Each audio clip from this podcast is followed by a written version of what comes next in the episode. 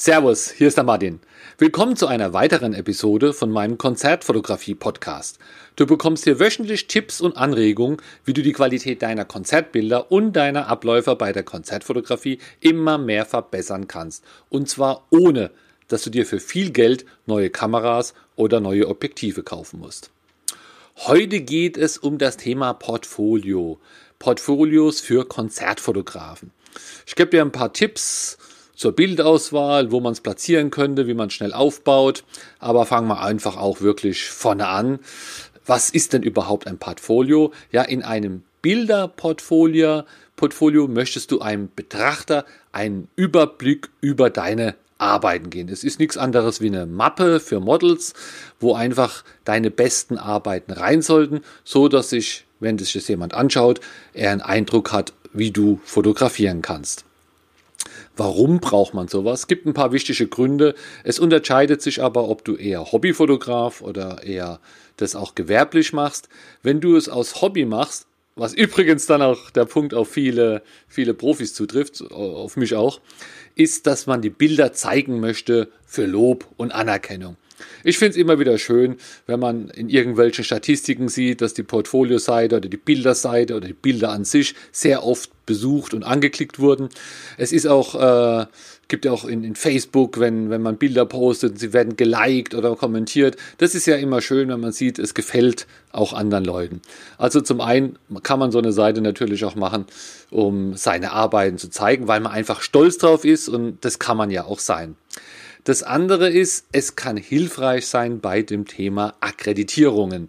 Wenn man sich auf ein Konzert akkreditiert, kann es ja auch mal durchaus sein, dass man, äh, dass der, der die Akkreditierung vergibt, auch mal guckt, wer du bist.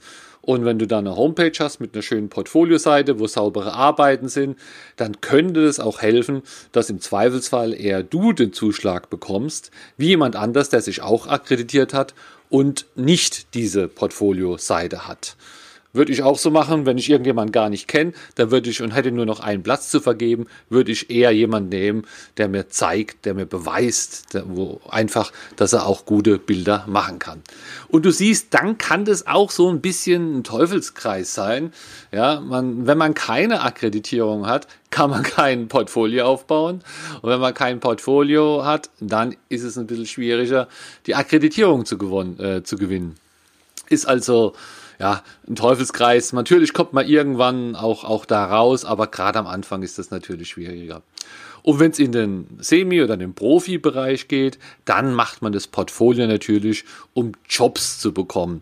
Das heißt, man zeigt hier seine besten Arbeiten, einfach damit interessierte Kunden, Bands oder, oder Veranstalter, Locations, dass sie dann sagen, Mensch, das sind super Bilder, solche Bilder wollen wir auch, den beauftragen mir mit, mit einem Job.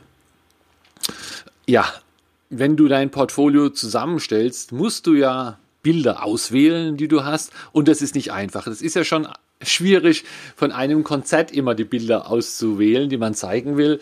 Und hier wird es nochmal problematischer weil hier solltest du wirklich drastisch reduzieren. Ja? Also du willst keine Portfolioseite machen mit, mit hunderten von Bildern, um Gottes Willen, sondern das sollte, ja, umso weniger, desto besser eigentlich. Ich sag mal, ja, vielleicht irgendwo zwischen 10 und 20. Es kommt ein bisschen drauf an, wie es gestaltet ist.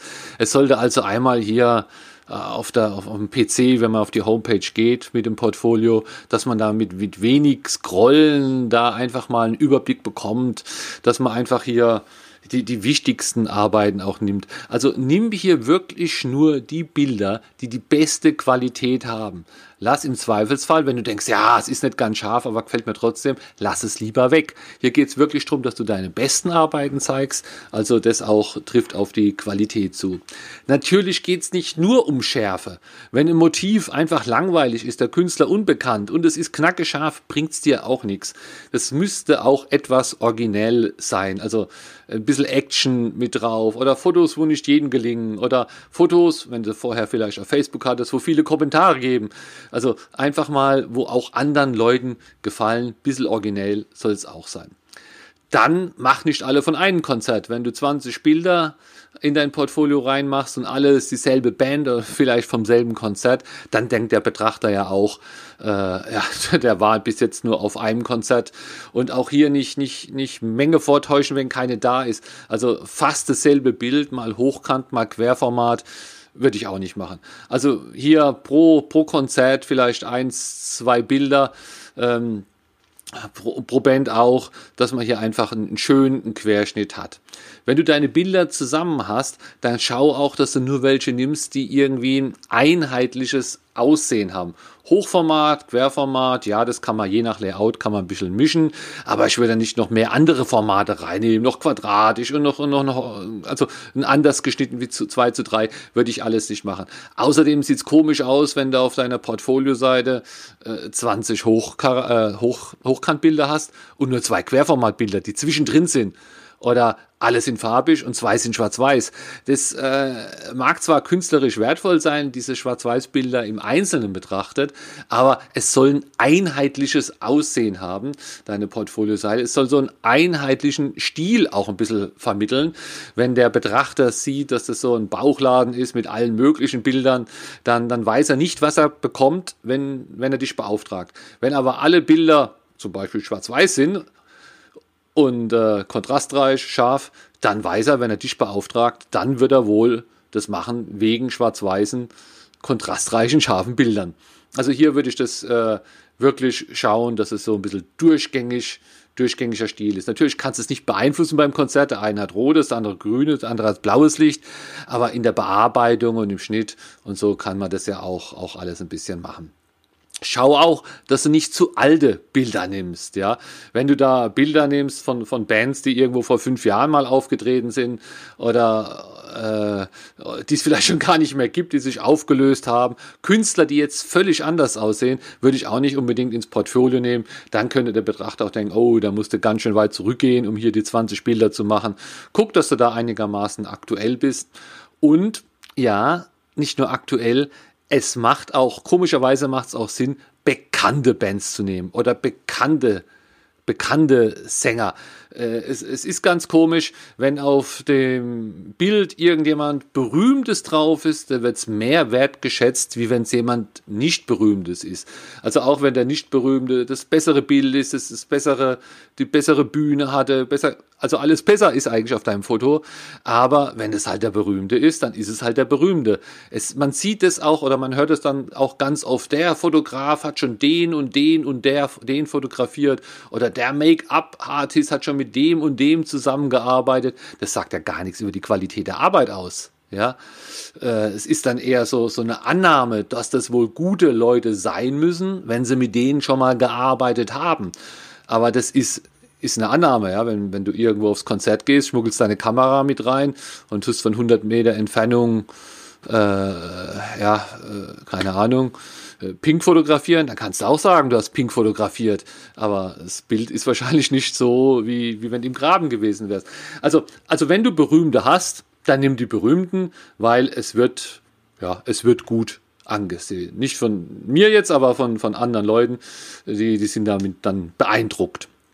So, und ganz wichtig noch, nimm Bilder, wo, wo dir auch Spaß machen zu fotografieren. Ja? Es bringt dir nichts, wenn du jetzt hier ein tolles Portfolio hast mit, mit äh, Jazzmusikern, ja, aber du Jazzmusik hast und jetzt kriegst du Aufträge, um Jazz zu fotografieren, dann musst du jedes Mal hingehen zu einem Job, wo du nicht magst. Das heißt, schau, dass dir hier auch Bilder zeigst, wo auf die Zielgruppe passen. Das heißt, wenn du engagiert werden willst für Rockkonzerte, ja, dann äh, bring Bilder von Rockkonzerten. Das ist ganz klar. Denn wenn das einer dann guckt, ein Jazz, Veranstalter sieht, ach, der macht eher Rock, dann nimmt er vielleicht eher nicht. Also das Portfolio, das hilft dir auch, sage ich mal, um die Interessen oder die Leute, die sich für dich interessieren, ein bisschen auszusortieren, so dass wenn dich dann einer drauf anspricht oder anfragt, dass er dann eigentlich auch weiß, was du machst und es genau um dieses Thema geht.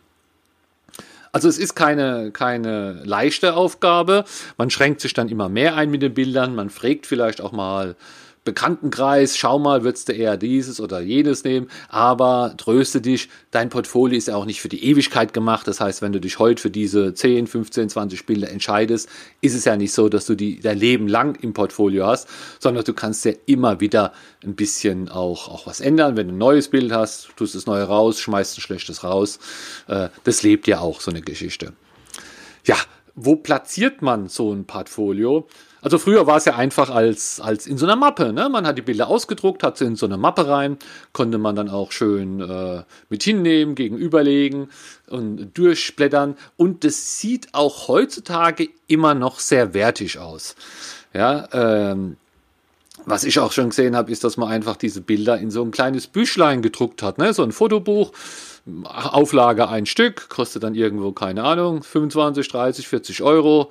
Wenn es auch, ist dann auch gut gemacht, sieht auch gut aus.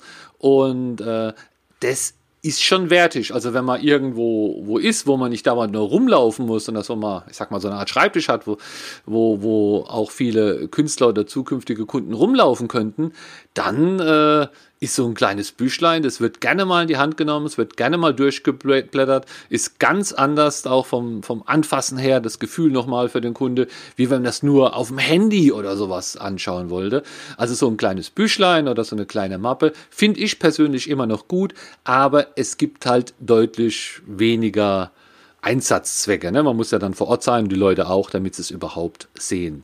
Am einfachsten ist es natürlich, wenn du eine Homepage hast und da dein Portfolio drauf machst.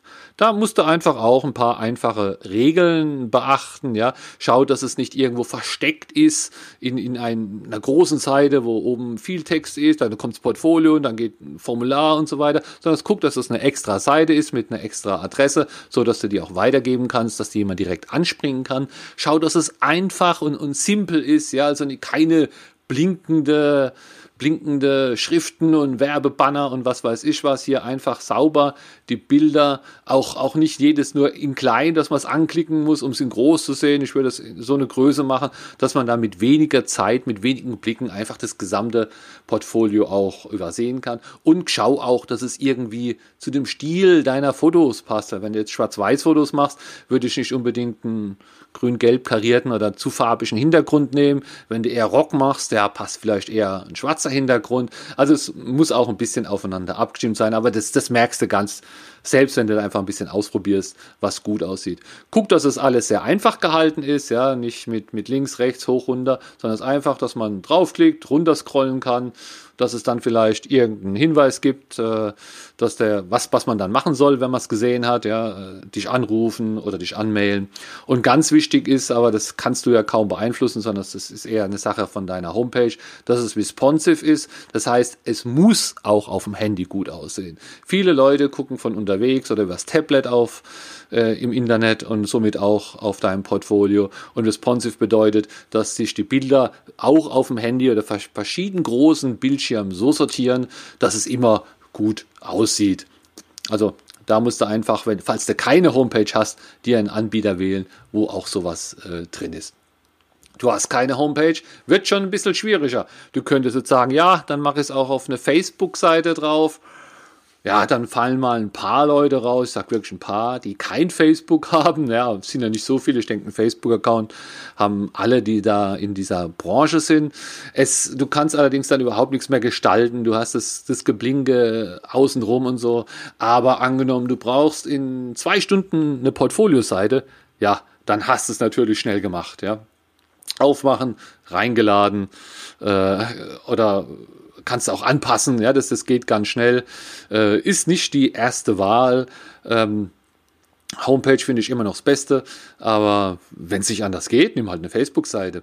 Oder Instagram, ja, kann man, trifft eigentlich selbe zu wie, wie auf auf äh, Facebook. Es wäre ja dann eher der Feed, der dein Portfolio zeigt. Und diese Feeds, die haben ja schon große Ähnlichkeit. Die Leute nehmen ja auch immer ihre besten Fotos für die Feeds und alles, was so nicht ganz so gut ist oder so oder nicht so lange gezeigt werden soll, das kommt ja in die Stories. Also könnte man das auch nehmen. Viele Leute haben sich dran gewöhnt, auch viele Kunden. Wenn, wenn ich auf eine Seite gehe von, von irgendjemand und mir den Feed durchgucke, dann nutze ich das ja auch, um einen ersten Eindruck zu kriegen. Manchmal gucke ich dann die ersten neun 9, 12 an, manchmal zwei, dreimal mit dem Daumen wischen, die ersten 20, 30, aber mehr gucke ich auch nicht. Und äh, ja, ist eigentlich, man gewöhnt sich dran, ja. Das heißt, wenn du da dein Portfolio hast und ein Interessent guckt sich's an, der kommt gut damit zurecht, der weiß, wenn er es anklickt, wird's groß. Äh, es ist eine ganz gute Qualität, es ist responsive, das hatten wir. Also zur Not kannst du es auch auf Instagram hauen. Also, wie gesagt, reine Reihenfolge wäre eigentlich Homepage und wenn das nicht hinhaut, Facebook oder, oder Instagram. Es gibt auch jede Menge Portfolio-Tools, die machen nichts anderes wie, wie Portfolios. Ist heute nicht Gegenstand vom, vom Podcast, weil es einfach da zu, zu aufwendig ist. Und äh, bevor du, wenn du nur das Portfolio brauchst, bevor du dir eine extra Homepage äh, programmierst, könntest du auch einfach so eine Seite irgendwie machen, so eine, so eine eigentlich so eine Bildergalerie-Seite, wo man die wichtigsten Infos drauf machen kann und einfach auch das Portfolio, also die Bilder drauf machen kann. Ja. Und jetzt musst du natürlich auch schauen, gerade wenn du Anfänger bist, wie baust du schnell jetzt dein Portfolio auf, ja? Denn wenn, wenn du meine Kriterien jetzt hier wahrnimmst, ja, und ich sag, mach 20 Bilder, möglichst mit verschiedenen Bands und möglichst mit, mit möglichst bekannten Bands und du allerdings nur einmal die Woche fotografierst oder vielleicht alle zwei Wochen, dann bist ein Jahr dabei bei Bildersammeln, bis du es so hast, ja. Und mit fünf Bilder auf Portfolio würde ich gar nicht anfangen. Also du musst dann auch ein bisschen Gas geben. Toll ist natürlich, wenn man schon eine Zeit lang fotografiert, ein bisschen was im Archiv hat. Äh, wenn nicht, musst du einfach alle Gelegenheiten nutzen. Das heißt, wenn du Bands fotografierst, dann ja, fotografiere auch die Vorband mit, ja. Auch wenn es jetzt nicht so bekannt ist, vielleicht gibt es ja trotzdem irgendwo ein gutes Bild her. Äh, ideal sind natürlich Festivals. Ja, Festival, sieben, acht, neun Bands am Tag oder sowas. Da hast du dann wirklich die Gelegenheit, viele Bands zu fotografieren.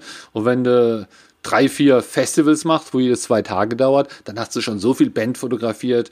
Das müsste schon äh, Teufel zugehen, wenn du da nicht ein paar Bilder findest für ein Portfolio. Und zur Not, ja, guckst du halt, dass du einfach möglichst abwechslungsreich fotografierst. Ich habe gesagt, ja, im Idealfall eins pro Band. Ja, du kannst ja auch zwei oder drei nehmen pro Band, aber guck, dass sie sich nicht ähneln, ja. Mach eins vom Sänger, wie er singt und das andere mit dem Weitwinkel, wo die Bühne ist, mit Bühnenlicht und das dritte, wenn du noch eins brauchst, ja dann eine Nahaufnahme von der Hand an der Gitarre, was so irgendwie, so dass man jetzt nicht auf den ersten Blick sieht, ah, das ist immer dasselbe Konzert, sondern das einfach hier ein bisschen Abwechslung reinbringen, ja. Oder noch ein Tipp hier, muss ich geben, äh, Werbung, gleich sage ich dazu, ist natürlich, komm auf meinem Workshop vorbei. Ja. Äh, Workshop dauert einen Tag, es gibt aber auch Leute, die waren da einfach schon zwei Tage oder so. Da hat man, es ist wie beim Festival, hat man jede Menge Bands und am Ende kannst du dir deine Work, äh, deine Portfolio-Seite auch bauen, weil du dann einfach als Anfänger da die Möglichkeit hast, viele Fans zu fotografieren. Und wie gesagt, es kann dir dann auch helfen bei deinen zukünftigen Akkreditierungen. So, das war's zum Thema Portfolio. Wünsche ich dir viel Spaß und ja, wenn du Neues hast, schick mir doch einen Link rein. Ich gucke mir das gerne mal an. Ich freue mich immer über Feedback. Bis dann, tschüss, der Martin. Ich hoffe, diese und die letzten Folgen haben dir gefallen, dass du da irgendwas gelernt hast oder zumindest Anregungen oder Ideen bekommen hast. Damit das nicht alles hier immer so theoretisch ist im Podcast, gebe ich auch 2020 wieder meinen Konzertfotografie-Workshop.